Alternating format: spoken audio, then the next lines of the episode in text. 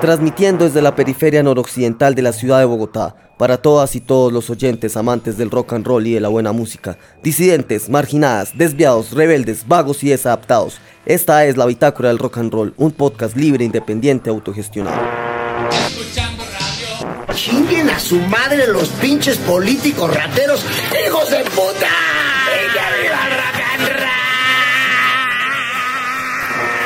Desde este momento, abra su botella de vino libre y disfrute de un podcast de calidad con lo mejor del rock and roll. Licores artesanales libres, licores libres de IVA, libres de guayao, libres de karma y libres de mal viaje. Bebas en parche o en soledad. El exceso de alcohol no es perjudicial para nada. Licores artesanales libres presenta el siguiente podcast. ¡Rátela, rátela! ¡Estoy re crazy! La bitácora del rock and roll, reivindicando la fuerza rebelde y contestataria del rock. ¿Qué se dice, gente? ¿Todo bien? Eh, bueno, nuevamente aquí reportando desde eh, la periferia noroccidental eh, de Bogotá, eh, en una nueva entrega de este podcast llamado La Bitácora del Rock and Roll. Y bueno, aún no hemos terminado una larga historia que empezamos hace ya varios episodios, que es la historia del rock en la radio colombiana. Hoy vamos a hablar de cómo se configura el rock en la radio durante la década de los 90 en Colombia. Eh, sin embargo, antes de empezar, eh, para recordarles que está el anterior episodio ahí en Spotify para que estén más en contexto, al igual pues que todos los anteriores para que se peguen ahí la escuchada. Eh, en el episodio anterior estuvimos hablando del rock en la radio colombiana durante la década de los 80 y bueno, algunos datos, detalles que hicieron falta en la edición pasada y es, bueno, pues algunas bandas que de pronto como que no, no fueron mencionadas y no queremos como relegarlas. Eh, unas que pegaron fuerte en la radio, otras que no tanto, ¿sí? Vamos a irnos con un temita de una banda que pues no pegó mucho en la radio, pero que contribuyó a la consolidación del rock en Colombia en medio pues de esta, esta, esta catapultación, por así decirlo, que tuvo el rock en español en América Latina. Catapultación. Sí, me invento palabras. un saludo, Caos, ¿qué más? ¿Cómo va la vuelta? Bien, mi perro por acá también esperando con ansias que salgan más capítulos. Sí, eh, hemos estado un poquito perdidos, la verdad. Eh, recuperarme del Monster of Rock fue un proceso largo y difícil. Y Pasó de todo. adelante- de ahí para adelante han sido altas fiestas. Escuchen el bonus de cómo me fue en el Monster Rock. Bueno, de cómo nos fue, porque fui con eh, otros parceros, otros panitas. Y bueno, eso tiene su propio, ese tema. tiene su propio episodio, eh, su propio bonus track, que es el bonus track de, este, de esta entrega. Pero vámonos con música. Eh, vámonos con un tema de la banda colombiana Sheep que se llama Always on Time. Advertencia. El contenido musical de este espacio es estrictamente para fines pedagógicos y comunicativos. El siguiente programa no tiene ninguna finalidad comercial bajo ánimo de lucro, ni pretende vulnerar los derechos de propiedad de las y los artistas. Tan solo se pretende educar y entretener a la audiencia, tomando referentes musicales que han marcado el desarrollo del rock and roll. La bitácora del rock and roll aclara que el material musical pertenece única y exclusivamente a las bandas, artistas y sociedades de derechos de autor.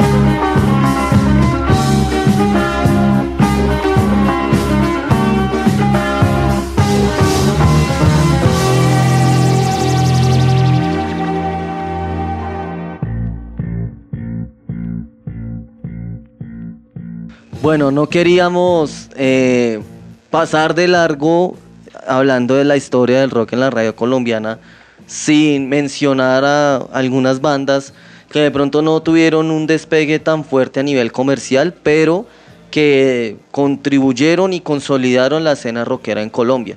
Estamos hablando de Sheep, una banda bogotana surgida durante los primeros años de la década de los 80, influenciada pues por toda esta onda del rock progresivo, eh, proveniente de Inglaterra, Canadá y Estados Unidos, bandas como Pink Floyd, Rush, eh, Jethro Tull, Jethro Tull, Perdón, vengo de clase de inglés y estoy un poco traumado porque el profe que tengo la última hora es una lámpara y eh, me condiciona la lengua y me hace hablar mal.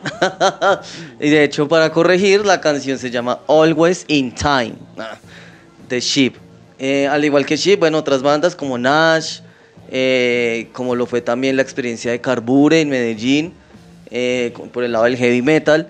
Y por el lado del punk, también habíamos hablado la, la, la, sesión pasada de nuestro podcast acerca de todo lo que fue la movida del punk medallo. Olvidamos también mencionar todo lo que fue eh, la influencia de una banda que se llamaba Complot, surgía en el año 1978, que fue de las primeras bandas de punk en Colombia.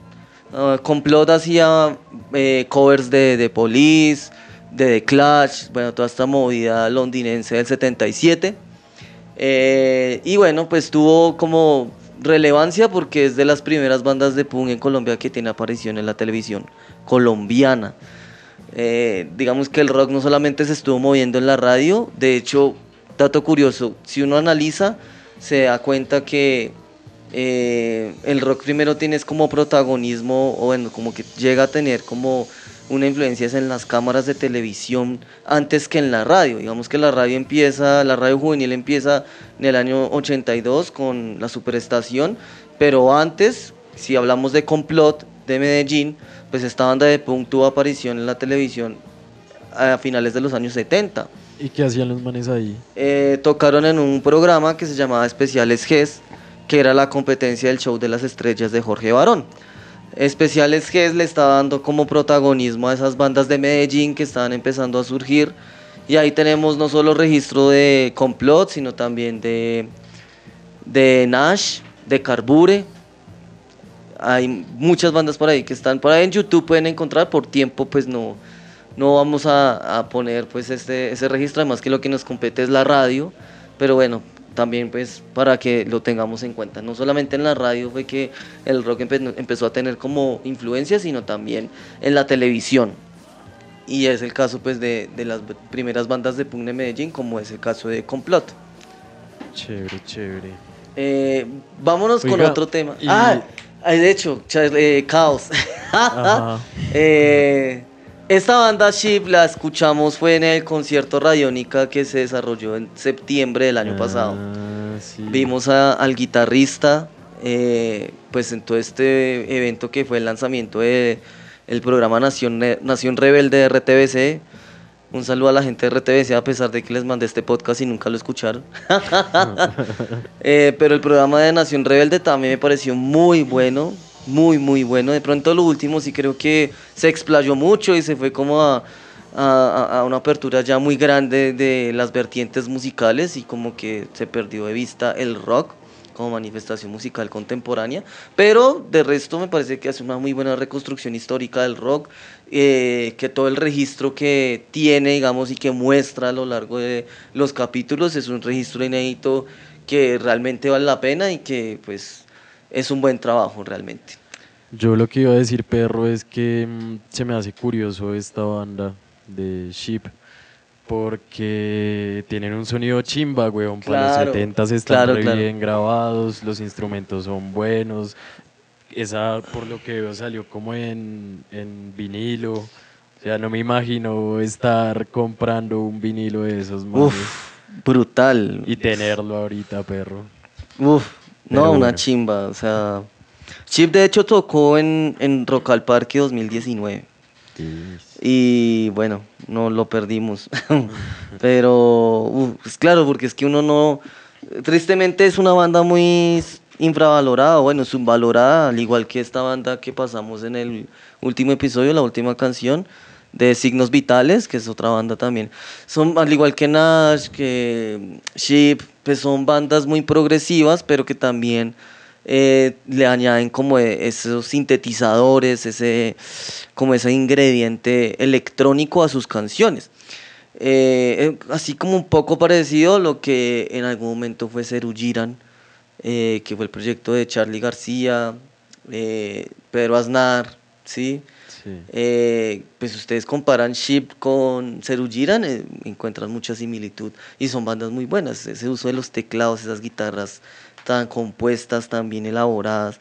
Es de admirar. Lástima que fueron bandas que precisamente fueron infravaloradas porque no tuvieron el apoyo de las casas disqueras ni de los medios de comunicación masiva. Entonces, eh, pues nada, digamos que se separan y cada quien empieza a hacer sus propios proyectos y demás. Además que lo que estaba pegando en Colombia no era tanto el progre, o sea, el rock progresivo, sino era más el rock en español tipo Soda Stereo, tipo Caifanes, eh, más New Wave, ¿sí? Eh, lo que fue Compañía Ilimitada y Pasaporte, por ejemplo, ¿sí? O lo que fue también Sociedad Anónima, ¿sí? Entonces, eso fue lo que pegó, digamos que ellos quedaron un poco relegados, y sin olvidar también la influencia del hard rock y el heavy metal, ¿sí? Con bandas como Kraken y Kronos. Entonces, por ejemplo, Kronos es otra bandota que... Esa sí la pillé el año pasado en Rock al Parque. Brutal. Y Cronos llega con Kraken a finales de los 80 y pega duro en la radio. Eh, de Cronos, pues canción que más o menos, digamos, todos tenemos referenciadas. Es eh, eh, Fuego entre mis venas. Qué pena si me, para, si me falla la memoria, pero es que son muchos datos, mucha información y que uno se le colapsa la mente. Pero sí, fuego entre mis venas. De hecho, escuchemos un poquito fuego entre mis venas. Hay como por, para, que se tome una pola y un vinito libre. Eh, un buen michirrincho. Licores Libres, patrocinador de este podcast. Entonces vamos con Fuego entre mis venas.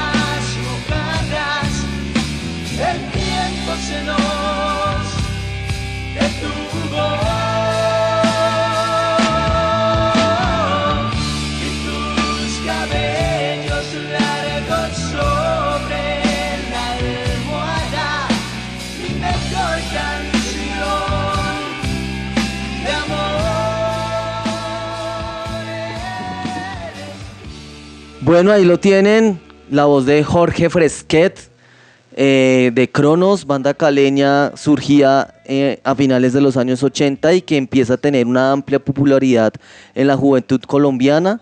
Eh, no estoy, con esto no estoy desacreditando la calidad musical de Ship, realmente es una calidad musical inigualable. Lo que estoy diciendo es que pues el éxito comercial de Chip, porque Chip llegó a ocupar los primeros lugares en las estaciones radiales, pues fue muy incipiante. Es decir, fue un éxito que pues eh, duró en, la, en el año 82 cuando lanzan su álbum Born y que fue opacado, fue nublado por cuenta del rock en español en Colombia, ¿sí? Lo que hablábamos un poco el episodio pasado, que el rock en la radio en Colombia empieza a eclosionar es gracias a la llegada del rock en español. Entonces, si vemos a Sheep, pues eh, Sheep es una banda progresiva cuyas letras pues son en inglés, ¿sí? Y digamos que a pesar de ser una banda muy buena, de una calidad musical nunca antes vista en Colombia, pues su éxito se vio nublado con la llegada del rock en español. Y bueno, ya lo acabamos de escuchar, el inicio de la canción de Cronos, pues es un, concierto multitudinario muchas personas gritando, mejor dicho, en una euforia tenaz, ¿no? Una chimba, o sea, todo el mundo, ¡ah! ¿Sí? Eh, cosa que no logró Ship, ¿sí? Tristemente, ¿sí? Por eso no estoy desacreditando que Ship fue, o sea, tuvo un éxito, pero un éxito muy, muy, muy momentario, muy transitorio, ¿sí? En comparación con bandas como Cronos, Compañía Limitada, eh, Kraken, ¿sí? Que sí, pum, llegaron y arrasaron en la radio. Y no sé si Caos quiera complementar algo, nos quiera... No. bueno, ah, eh, entonces lo que nos, ya lo que nos compete hoy es, bueno, nuestra temporada de Rock and Roll, Arte, Memoria y Rebeldía, es la, los maravillosos años 90, ¿sí? Entonces, la época dorada del rock colombiano y su auge en las estaciones radiales. Ya habíamos dicho, bueno, que a finales de los 80 la radio privada eh, empieza a tener mucho interés en incursionar en la radio juvenil a través del formato de rock y pop, ¿sí? Y bueno, además de Veracruz Estéreo en Medellín, de la superestación en Bogotá, pues Caracol Radio no se queda atrás, surge Radioactiva, los grandes monopolios financieros en este país pues ven en el rock una oportunidad para acrecentar sus ganancias económicas y es ahí que eh, las cadenas radiales, las grandes cadenas radiales, eh, empiezan a formar sus propias emisoras. Habíamos hablado también de grandes locutores como Fernando Pava, como eh, Deisa Rayo, ¿sí? Ese es el nombre chistoso. Armando Chupoplata. eh, y hasta personajes muy cuestionados para el rock and roll como Hernán Orjuela y Alfonso Lizarazo. Pero bueno, ya para los 90 entonces, eh, pues el rock colombiano iba a tener una época dorada en todos sentidos y en todo su esplendor. Y eso se va reflejado en la radio, ¿no? Entonces es una época muy, muy chimba. Sí, de hecho yo de eso sí tengo memoria. Yo soy del 93, pero tengo memoria de que a finales de los 90 uno prendía la radio y encontraba rock en diversas emisoras, en diversas partes. Entonces, digamos que la oferta radial de rock va a acrecentarse, ¿sí? Y eh, me acuerdo pues que uno prendía la, grabadora, encontraba varias emisoras, ¿sí? ya esa competencia entre la superestación y radioactiva pues va a, cambiar un poco porque van a llegar nuevas emisoras pues a la contienda radial.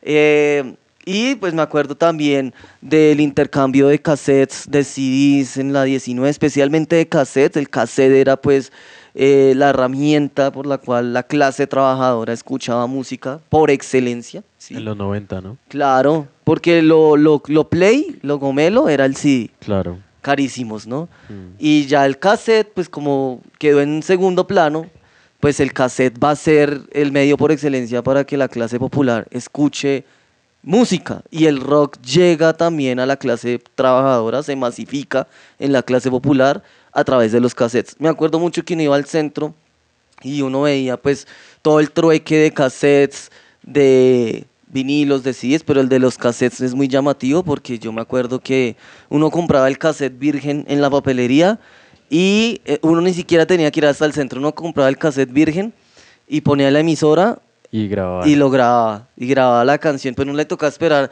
horas y horas a que sonara la canción que uno quería escuchar para que diga, puta, ya, fin, grábelo, tan.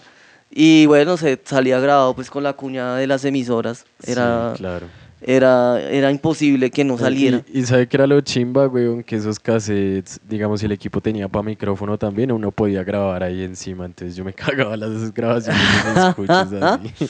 ¿Qué vas a ver uno eso de chinche? No, sí, paila. Pero uff, chimba porque se democratiza la música, ¿sí? Ya no había que ir hasta el centro a comprar el cassette original, sino que usted podía, en su, en su en la grabadora y en la casa, usted podía, tin, graba la canción que sonaba en la emisora y breve, ¿sí? Y usted podía recopilar sus canciones favoritas en el cassette, ¿sí? Entonces eran épocas donde la música tenía más valor. Y bueno, volviendo a la historia con la radio, Radioactiva pues incursiona con los programas matutinos, al igual que la superestación, y saca al aire un programa que se llama La Locomotora, eh, que tiene el mismo formato del Zoológico de la Mañana, con un contenido humorístico y de entretenimiento. Sin embargo, para algunas personas, eh, la llegada de Radioactiva pues como que no les sentó muy bien. Eh, Caos, cuéntenos un poco qué pasó un día de 1990 en el centro comercial Boulevard Niza. Pues bueno, mi perro, resulta que eh, para ese año, para el 90, se organizó el Boulevard de las Comunicaciones, que fue un evento en el que hubo diferentes programas de radio y de televisión del momento, ¿no? Y ese día los emitieron desde el centro comercial. Em, y entonces allá estuvieron presentes la superestación, radioactiva, cada una pues con su propio stand. Eh, pero algunos de los oyentes de la superestación interrumpieron, o pues irrumpieron más bien en el stand de radioactiva con piedras y palos a lo mal hecho, mostrando el, el, disgusto que tenían con esta nueva emisora. Eh, y pues esto, claro, generó un debate, una controversia entre los oyentes de, estas dos estaciones. Imagínese ese mierdero. Claro, y, en esa época, ¿no? Mm. Eh, aquí nomás en el Boulevard Niza Aquí en Suba, Suba, como siempre, porque siempre que hay problemas ponen los ojos en Suba. Así como el año, el año antepasado en el paro. Pero sí, un día reunieron a las dos emisoras y los oyentes como más afiebrados a la, a la, a la superestación, ¡pum! Llegaron, cogieron el stand de radioactiva y lo volvieron mierda. Ah, estos piros aparecidos. Sí. Y, es muy loco, parce, o sea, como que en los años 90, pues hubo una ebullición para el rock colombiano y es una época dorada, pues, porque empezaron a proliferar muchas bandas con diversos sonidos en diferentes ciudades del país y la radio comenzaría a programar una alta dosis de bandas colombianas, porque recordemos que en los 80 lo que sonaba más que todo era el top 40 eh, de los gringos, de, los, gringos, inglaterrenses. El, top 40 de la lista Billboard. Eh. Eh, no, y además, con lo que usted está diciendo, claro, uno se monta en la película de que si surgen más bandas, por ejemplo, de Colombia, se va a constituir también una escena mucho más fuerte, más gente que los escuche, y eso, pues, hoy o, o, pues en algún momento va a desembocar en algo como este encontrón. Claro, y fueron años de expansión y de crecimiento, ¿no? Tanto para la superestación como para radioactiva. El caso de la superestación, digamos, eh, su frecuencia llega a Medellín, Cali, Ibagué y radioactiva pues llegó a tener ocho frecuencias a nivel nacional, ¿sí? No como ahorita que solo tiene dos y que incluso el 2017 que cerraron la de Medellín. Eh, entonces pues además de eso, digamos que el avance que hay en las tecnologías para esa época. Radioactiva empieza a incursionar con la transmisión vía satélite. y eso es interesante porque la transmisión vía satélite va a transformar la radio. Eh, y llama la atención también que algunos programas radiales de la Superestación y de Veracruz Estéreo fueron llevados a la televisión. Ahí empieza la carrera nada más y nada menos que este... Mucha música. Pues eso es ya más adelante, en los 2000. Eh. eh, pero ese formatico, digamos que tiene sus antecedentes en programas como La Música de Veracruz, eh, en Medellín. Por ahí, si no estoy mal, empezó su carrera Juan Kiss de Radioactiva. Mm. Eh, y los super videos, en el caso de la superestación. también otro programita que se llamó TV Roqueando, transmitido en el canal A. Eh, si se acuerdan del Canal A, ustedes de los míos. Uh.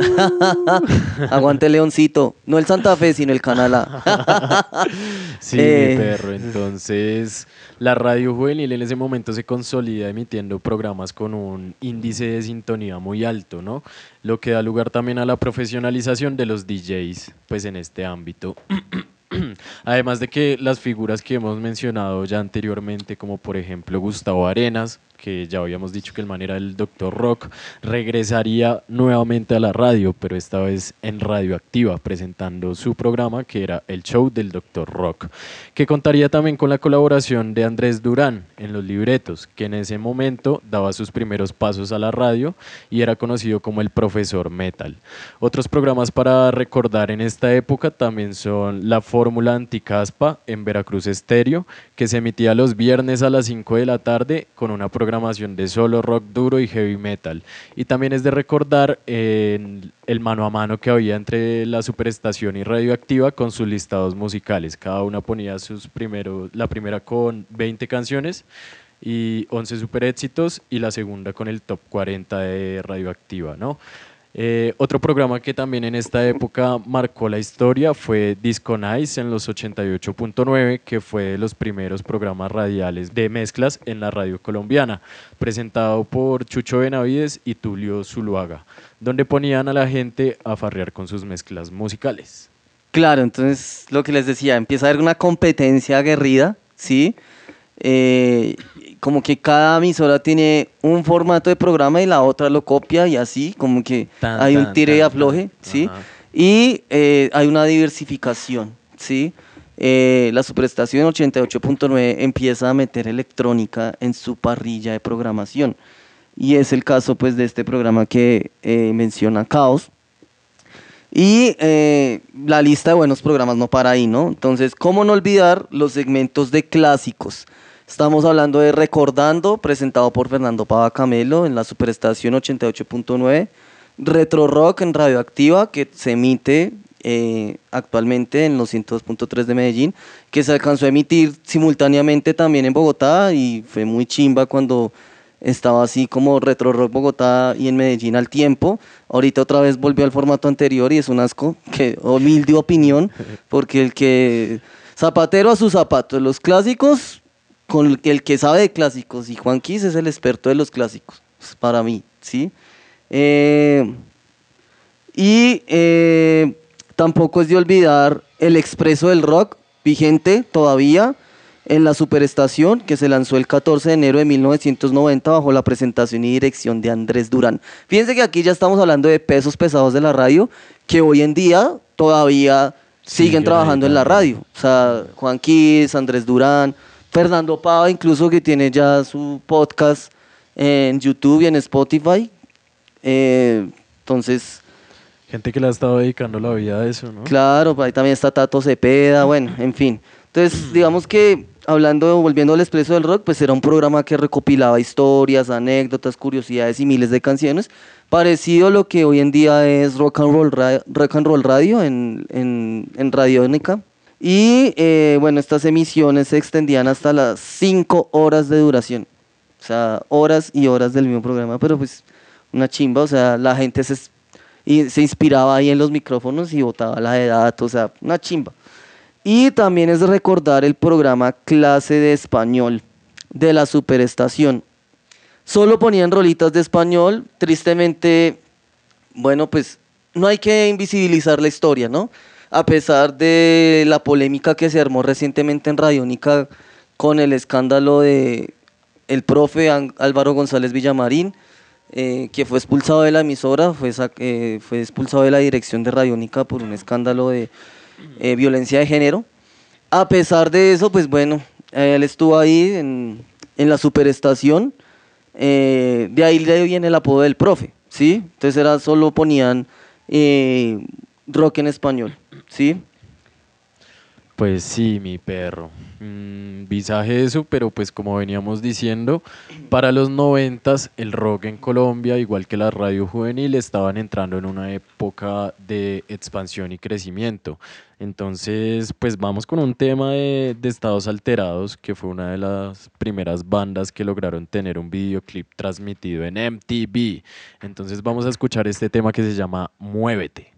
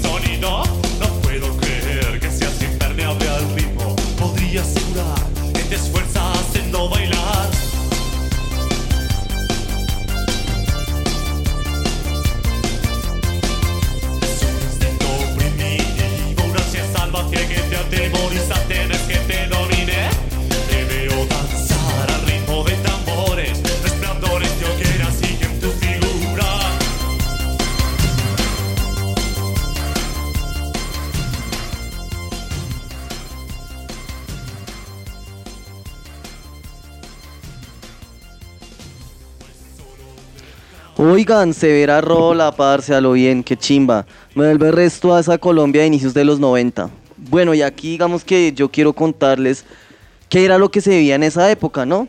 De la mano de agrupaciones como Aterciopelados, La Derecha, 1280 Almas, Equimosis, Bajo Tierra, Poligamia. Y por el lado de los sonidos extremos, lo que fue la pestilencia, masacre, ira, darnes, neurosis, killcrops, sangre picha, acutor, ultrágeno, entre otras agrupaciones, pues también se venían dando los primeros conciertos de artistas de talla mundial en Colombia. Sí, severos nombres, ¿no? Gente que ahorita ya es referente importante, de seguro desde ese momento. Pero pues echando un poco de memoria también, eso debió ser una locura, ¿no? Porque en esa época nadie quería venir a, Colombia por el, por el miedo a ser secuestrado, por ejemplo, porque pues la cuestión de la violencia estaba bien aleta y ponían bombas en todo lado. Entonces la, la, situación de seguridad del país era jodida y pues los artistas internacionales de talla, por ejemplo, como, qué sé yo, Guns N' Roses, Poison, Def Leppard, Metallica o Iron Maiden, pues de seguro pensaban dos veces el hecho de, de venir a, a Colombia, ¿no? Sin embargo, por iniciativa de algunos empresarios y aficionados de la buena música, se lograron traer bandas como los Guns N' Roses en noviembre del 92, eh, que fue un concierto un tanto agridulce, yo creo que Edwin nos puede hablar un poco de eso, ¿no? Donde llovió, el sonido se dañó, Axel no terminó la presentación, hubo quilombo entre la gente, tropeles con la policía, en fin, eso era una vaca loca. Claro, pero pues no sé si lo revimos acá porque para eso y está el bonus track, concierto de los Guns N' Roses. Eh, ahí lo pueden escuchar. Eh, pero bueno, ya venían las primeras bandas internacionales de renombre en Colombia. Aunque bueno, antes de los Guns ya había venido Queer Riot en el 88 y los teloneros fueron nada más y nada menos que Cronos. Entonces, eh, pues sí, eh, se empiezan a dar como estos conciertos multitudinarios al aire libre de bandas internacionales y, digamos que tampoco la lista para ahí, ¿no? Eh, con la llegada de los Guns N' Roses, pues digamos que vinieron otros artistas como Bon Jovi, Elton John, UB40, UB14. Estoy practicando mi inglés. Red, Red, Ajá. Eh, Def Leppard, Metallica en el 99, hace poquito, de hecho el 2 de mayo, eh, se cumplió el aniversario de la primera, el primer concierto de Metallica en el 99, eh, de teloneros nada más y nada menos que Darnes y La Pestilencia. parce, qué chimba, weón. Y vemos también cómo la radio entrelazada, está entrelazada con los conciertos, ¿no? Y a pesar de esa competencia que había entre Radioactiva y la Superestación, eh, pues digamos que la radio por excelencia de los conciertos fue la superestación. Y eh, eh, eh, importante también, para esto y más información, el bonus track de Flepar, ahí también van a encontrar cómo se funda la plaza de eventos del Parque Simón Bolívar con la primera con el primer concierto, el primer show de Flepar en Colombia en el año 97. Ay, el Simoncho. Y hablar del Simoncho es hablar de Rock al Parque, ¿no? Ay, Rocacho, qué chimba, hijo de puta. Pues sí, gente, el 26 de mayo de 1995, Bogotá ven a nacer a un grande. Estamos hablando del Festival Rock al Parque, con una amplia trayectoria de 27 años de historia. Y pues bien, antes de que Rock al Parque surgiera, digamos que las bandas locales y nacionales no tenían escenarios multitudinarios para sus presentaciones por mucho pues se hacían conciertos en bares pequeños, ¿sí? en digamos recintos muy, muy reducidos de gente para un público muy pequeño, pero con el tiempo empezó a llegar más y más y más gente y la, la ausencia de espacios era indiscutible, era evidente, ¿no? Entonces, en el año 92, por iniciativa del vocalista de la derecha Mario Duarte, y también gracias a la gestora cultural de ese momento en el distrito que se llama Berta Quintero, a quien algunas personas pues la consideran como la mamá del rock, se desarrollan los encuentros CREA en el planetario distrital. Ese es como el germen de Rock al Parque, ¿sí? El papito que eh, dio luz a, Rock al Parque son los encuentros CREA, ¿sí? Y en los encuentros creadas las bandas locales se presentaban y mostraban lo mejor de su repertorio. Tiempo después, ya en el 94, Berta Quintero, Mario Duarte y el empresario Julio Correal dan inicio al naciente Festival Rock al Parque ante la Alcaldía de Bogotá. El proyecto entró en marcha y fue así como en el 95 se realiza la primera versión del festival en cuatro escenarios distintos. Estamos hablando del Teatro al Aire Libre La Media Torta, de la Plaza de Toros de la Santa María, del Parque Enrique Olaya Herrera y el ya conocido Parque Simón Bolívar. Aleta, perro, imagínese si eso fuera así ahorita, ¿no? Que toques tan hijo. No, pero ya muy aleta con estos trancones tan hijo de puta. bueno, pero votemos algunos datos acá también. El primero es que Berta Quintero, que como usted decía fue una de las mamás del, del, rock en Colombia, también fue considerada persona no grata en el Consejo de Bogotá por promover un evento de música rock como Rock al Parque. Al tiempo eso le valió huevo porque ella sacó adelante el festival, ¿no? Eh, y segundo, que si bien las primeras versiones del Rock al Parque tuvieron lugar en el Simón Bolívar, solamente después del 97 se inaugura la conocida Plaza de Eventos, en donde, como lo mencionó Fernando Pava, eh, este importante y emblemático escenario se había estrenado con el concierto de Def Leppard. Y otro dato importante, Caos, la alcaldía de ese momento, encabezada por el asqueroso y harapiento Enrique Peñalosa, intenta acabar con Rock al Parque. Sí, Peñalosa es de los primeros que dice, ¿sabe qué? Me quitan esta mierda, mucha guachafita, eso para qué, eso no sirve. Lo que necesito es cemento, lo que necesito es Transmilenio, unos buses rojos que... Póngame un volardo. Eh, entonces sí. Eh, decía que Rock al Parque no era un bien de interés cultural para la ciudad y fue entonces cuando miles de jóvenes se organizaron y se movilizaron en las calles de la capital para evitar la muerte de este icónico festival, el cual es hoy patrimonio cultural de Bogotá. La importancia de Rock al Parque es tanta que en palabras de Camilo Ortegón, desde sus principios, Rock al Parque fue pensado para todos esos jóvenes que no tienen ni un peso en el bolsillo. Sí soy. Ni para ir al cine, ni para ir a comer, ni para ir a un bar, ni mucho menos para pagar la entrada a un concierto. Presente. Pero bueno, esto nos hace hablar de la democratización del rock en Colombia, ¿no? Que el rock llegue a esos sectores que son populares, que han sido oprimidos también. Em, y bueno, pues yo creo que al respecto podemos poner un par de canciones. Yo creo que podemos, podríamos poner Mujer Gala de Aterciopelados, banda que teloneó a Caifanes en 1994. Y otro tema, si bien farrero, de los que le gustan por ahí a una amiga, eh, que se llama Ay, qué dolor de la derecha. Y déjenme meter la cucharada a caos con un temita emblemático del rock bogotano. Yo me voy a ir con la 22 de las almas.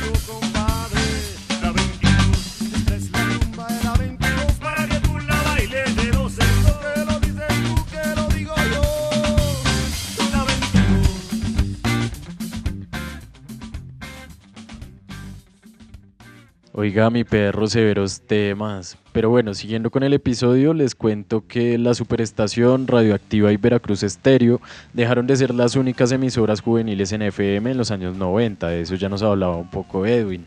Eh, más o menos en 1993, la cadena radial RCN Radio le apuesta a la radio juvenil con el, con el lanzamiento de La Mega, que inició bajo el nombre de La Mega Crossover. Imagínense esa vuelta. Esta emisora, a diferencia de las anteriores, tendría un formato crossover en el que combinarían el rock y el pop con otros géneros tropicales como la salsa y el merengue. Su primer director fue Alejandro Nieto Molina, hermano de Andrés Nieto y quien ya venía trabajando para la superestación.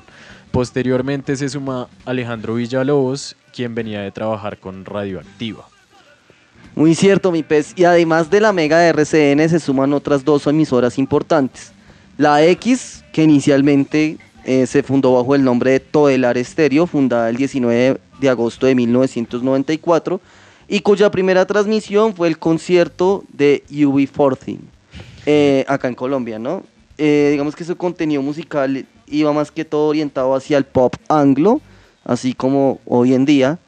Y por otro lado encontramos la frecuencia joven de la radio pública colombiana. Un 6 de enero de 1995, los micrófonos de la llamada 991 se encienden por primera vez, emisora adscrita a la desaparecida Radiodifusora Nacional de Colombia. La 991 buscaba llegar a la audiencia joven, pero con un contenido más independiente y caleto. Era una emisora en donde no solamente se programaba rock, sino también otros géneros como el hip hop, el jazz, la música étnica, el reggae, la salsa, el blues y sonidos más pesados y pocos programados en la radio colombiana como el metal, el punk, el ska y la electrónica. Oiga, sí, mi perro, y bajo la dirección de Silvia Mota, eh, la 99.1 es recordada por programas como El Reino Clandestino, un espacio radial dedicado al hip hop, Los Magos del Swing de Hojas del Jazz, eh, o Blues 99.1 o 99.1 Clásicos, Autopista Sur, dedicado a los sonidos del rock latino, el túnel del ritmo, donde se programaba salsa y música caribeña, o Reggae 99.1 y cuatro canales. Esta emisora la rompió con la transmisión del primer Rock al Parque en 1995 y había traído figuras importantes de la radio como Andrés Durán y Álvaro González Villamarín, quienes eh, venían de la superestación e incursionaron con la llegada de otros locutores importantes como Héctor Mora. Parce, rechimba pillarse la historia de esta emisora, porque fue la primera estación radial juvenil alejada, digamos, de los intereses comerciales del mercado y que la apostó a sonidos poco reconocidos e históricamente excluidos de la radio colombiana y de la oferta comercial, ¿no?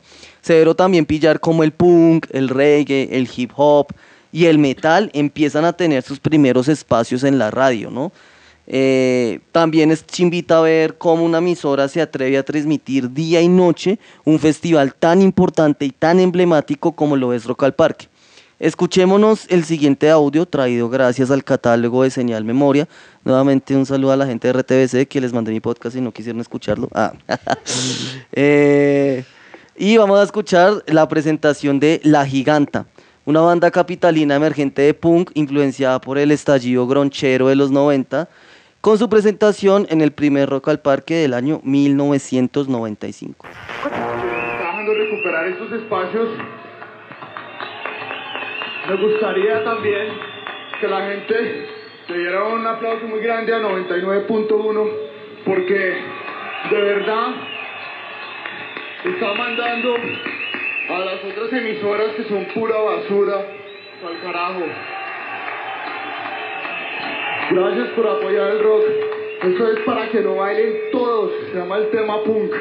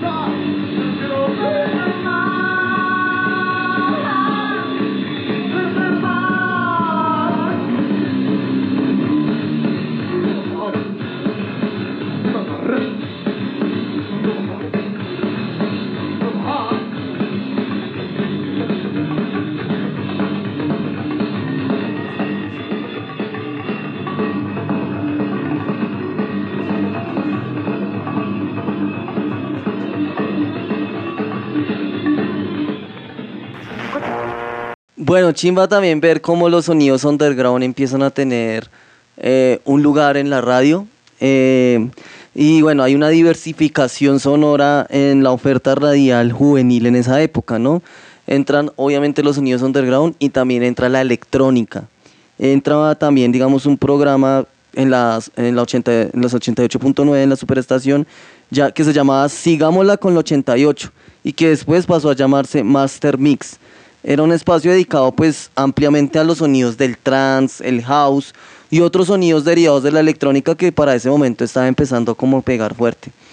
Y era conducido, era, perdón, transmitido por las noches, ah, digamos viernes en la noche tipo 11, eh, se transmitía este programa. Y por el lado del metal eh, se destaca Metal en Estéreo programa conducido por Lucho Barrera y que traía los sonidos del metal y sus derivados a los 88.9 de la superestación.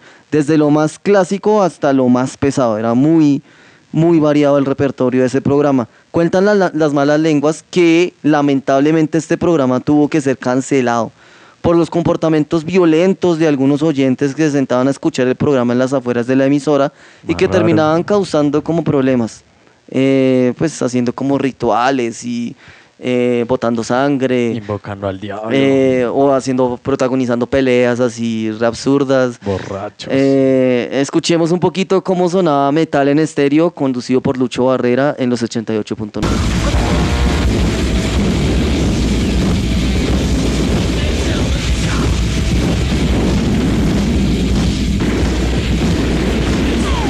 consentidos de metal en estéreo, ellos siempre han sido banda de insuperable sincronismo armónico.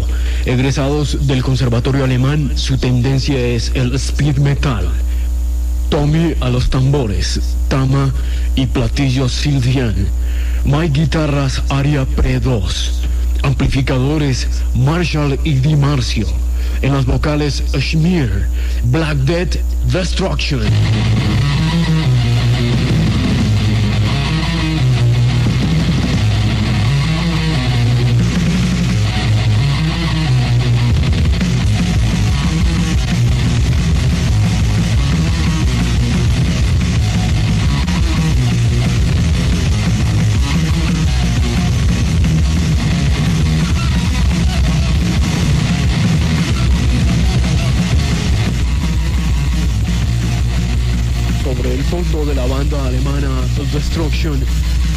Decimos que ah, estamos llegando ya al final de esta emisión especial de Metal en Estéreo.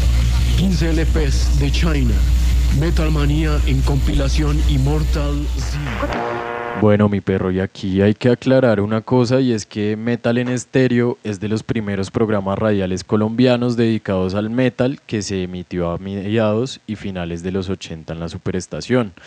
Pero ya para mediados de los 90, Lucho Barrera presenta el programa de Sonidos Pesados en la 99.1 llamado El Final de los Tiempos. Importante aclaración, mi pez, y es que Siguiendo con los programas del metal en la radio, Radioactiva también tuvo su espacio dedicado a este subgénero musical. Se trata de la cortina de hierro presentado por nada más y nada menos que por Mauricio Montoya Bull Metal, quien fue miembro fundador de Masacre, tocando la batería y fundador también de la emblemática banda de black metal colombiano Typhon. Este programa fue transmitido entre 1992 y 1993 los domingos desde las 11 hasta la medianoche. Escuchemos un poco cómo sonaba esta joya del rock and roll en la radio colombiana. En este momento, la señal satélite de Caracol integra las estaciones radioactiva de todo el país. Radioactiva.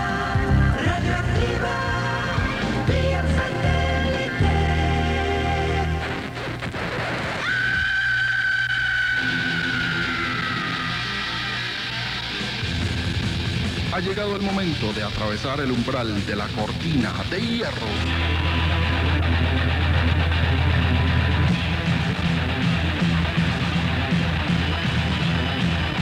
...60 minutos recorriendo todos los senderos del metal.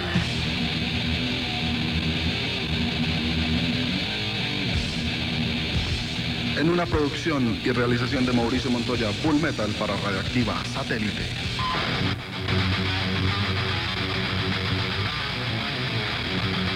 la cortina de hierro, la fuerza del metal.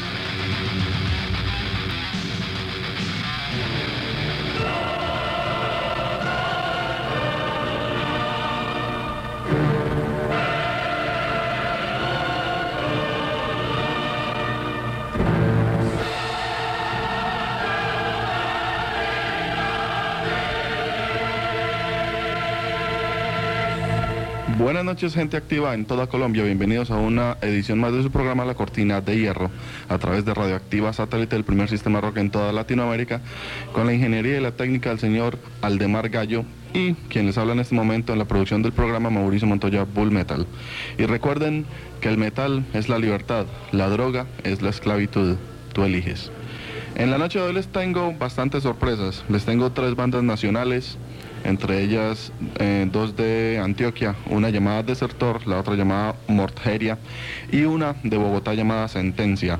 Les tengo también el nuevo trabajo discográfico de la agrupación Sepultura del Brasil. Les tengo también el nuevo trabajo discográfico del ex vocalista de Judas Priest, llamado Rob Halford, con su nueva agrupación Fight. También tenemos eh, lo que es en el campo del black metal a una agrupación excelente de Holanda llamada The Inonicus. Y tenemos lógicamente muchas otras sorpresas, el nuevo trabajo de Motorhead, At the Gates en el campo del death metal y una recopilación especial del death metal inglés. Y para comenzar tengo como invitado a alguien con quien tengo ya una larga amistad, se trata de S.A. Adams, quien es el vocal, el líder, guitarrista y realmente la cabeza detrás de lo que fue la agrupación de Fury. Actualmente él acaba de lanzar un larga duración. Oiga, mi perro, y es que Bull Metal no solamente era conocido por su papel en Massacre y Typhon, ¿no? sino también porque, al igual que el Dr. Rock, fue uno de los principales importadores de material discográfico perteneciente al metal. Gracias a él es que sonidos, por ejemplo, del ultra metal colombiano, pudieron llegar a oídos de Euronymous, guitarrista de la banda de black metal noruego Mayhem. Mayhem. Eh, Mayhem. Bull Metal es una figura importante en la internacionalización del metal colombiano, pues era un amplio coleccionista y conocedor de música. De allí que dirigiera el que fue uno de los pocos programas de metal que ha tenido radioactiva a lo largo de su historia. Sí, Sasperro. perro. Y bueno, digamos que por el lado de la electrónica y de los sonidos como más independientes, Radioactiva incursiona con un programa llamado Radio Pirata, el cual era conducido por Jairo Guerrero, más conocido como El Pirata. Este programa inicialmente pues, fue transmitido en La Mega de 1993 a 1995, pero en 1996 pasa Radioactiva en la franja del domingo de 10 a 12 de la noche. Su contenido musical inicialmente apuntaba hacia el indie underground, programando canciones pertenecientes al dark wave, industrial post-punk y rock gótico. Sin embargo, pues digamos después de un tiempo, el programa cambia su contenido musical hacia derivados de la electrónica como el drum and bass y el drum and bass. ¡Tómalo! Ah, es que Drum and Bass se así. Uy, yo no sabía. y ya existía Drum and Bass en los 90, güey. Claro, me Stranger. No, yo, yo en eso sí. bueno, y el Acid Jungle. El nombre de este programa se volvió a usar recientemente por la emisora, digamos, eh, para la franja de las tardes. Bueno, y ya que estamos hablando de la evolución que tuvieron las emisoras, que hemos mencionado para mediados y finales de los 90, resulta que para esa época la audiencia de la superestación estaba bajando y la audiencia de radioactiva venía creciendo por cuenta de unos ajustes en sus programas y en la nómina de locutores, ¿no? Eh, el primero de esos cambios fue el lema que había pasado de ser te pone bien a mueve tu mundo. Y el segundo cambio fue la llegada de Martín de Francisco y Santiago Maure a la locomotora. Muchas y muchas eh, recuerdan y saben quiénes son estos dos personajes, pues hoy en día se encargan de presentar el programa de la tele letal.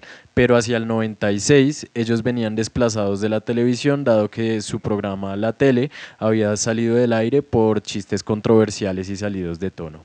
Eh, fue así como terminaron dando lora en Radioactiva durante las mañanas del 96 al 97 en este programa llamado La Tele en la Locomotora. Sí, Casmi Pez, la calidad de este programa matutino había subido ya que Martín y Santiago hacían mofa de varios temas de la realidad nacional. Sin embargo, con el tiempo el material que habían traído de la televisión se había agotado, volviéndose repetitivo y improvisado. Y su irreverencia era tanta que hasta se burlaban de los patrocinadores del programa, lo que les costó su salida de radioactiva en el año 1997. Momento en el cual regresan a la televisión con el recordado programa El siguiente programa, en donde ellos mismos parodiaban la emisora en la que trabajaron, pues en algunas escenas ellos hacían el papel de locutores de una emisora que tenía el nombre de Radio Pecueca Activa. Re loco eso, Percy. Araganes esos eh, Escuchemos cómo sonaban estos piros ahí en la tele en la locomotora. Acompañados. Ayuda en la economía del hogar. Quédate con las vueltas de los demás. Una campaña de la tele en la locomotora.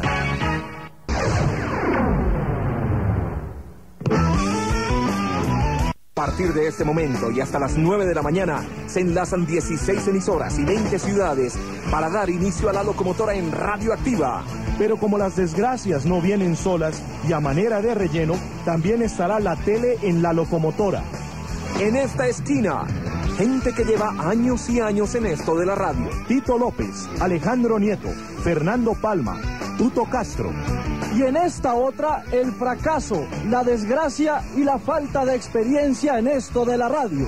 Martín Basura de Francisco o el Doctor Fracaso.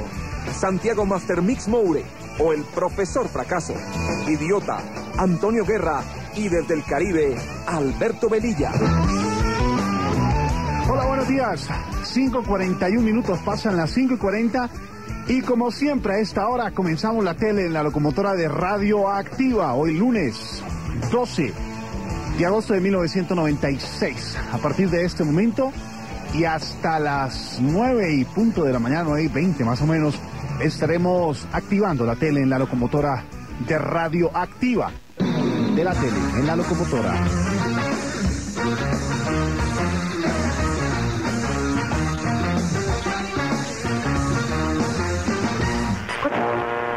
Parce, qué chimba escuchar la voz de Santiago Maure y de Martín de Francisco en Radioactiva, lo bien que, qué calidad de programa, a diferencia de lo que tenemos hoy en día con el gallo, ¿sí?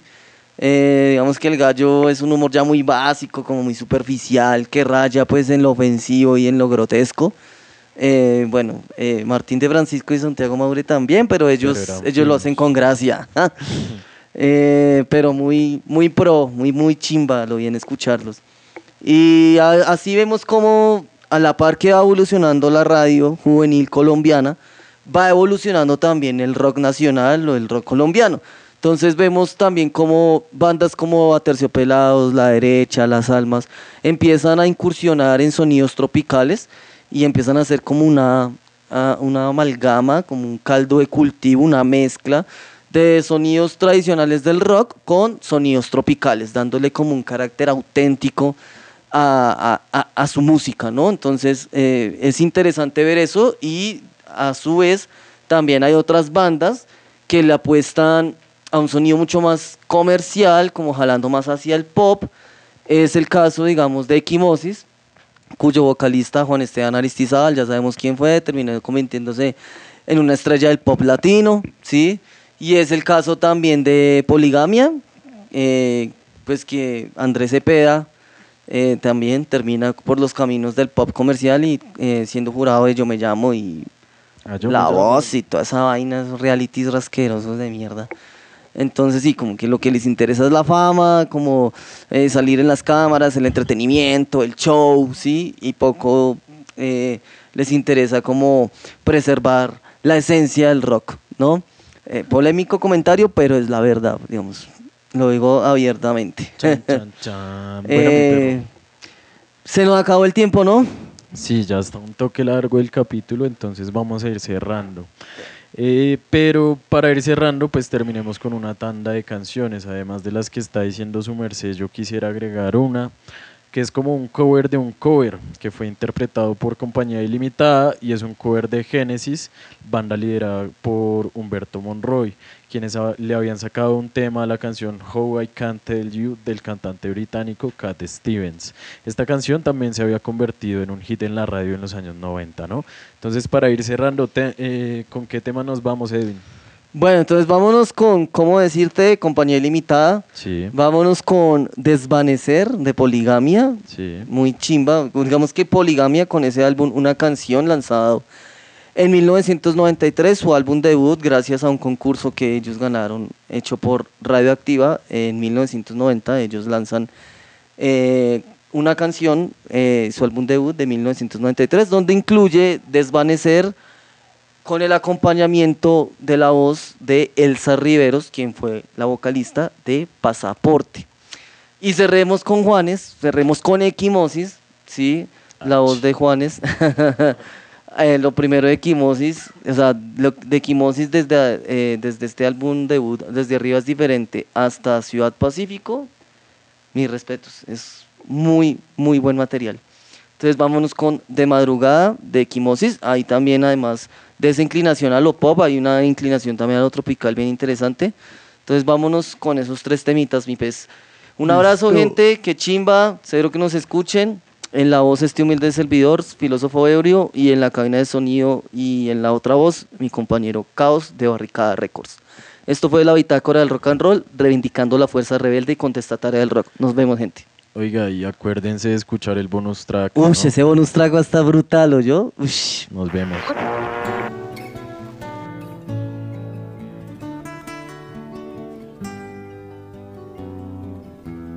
¿Cómo decirte? Decirte que yo te amo, decirte cuánto te amo, pero no encuentro las palabras.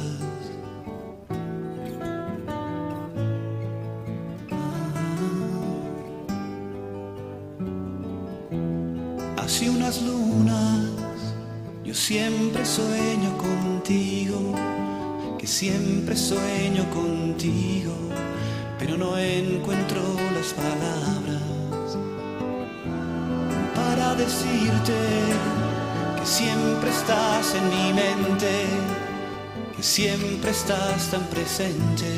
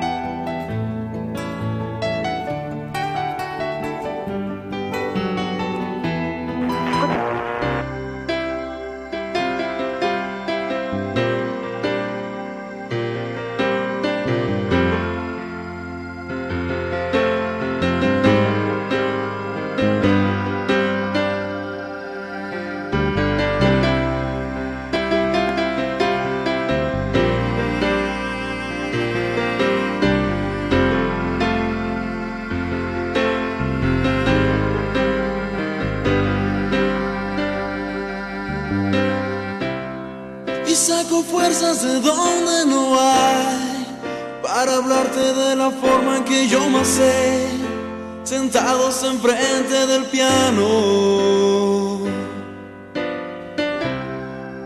Tanto tiempo viviendo y sintiéndome así, palabras que quise y no pude decir.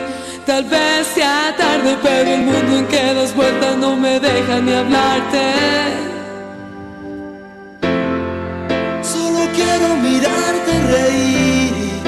Seas feliz cuando estés junto a mí y tener un lugar en tu mente.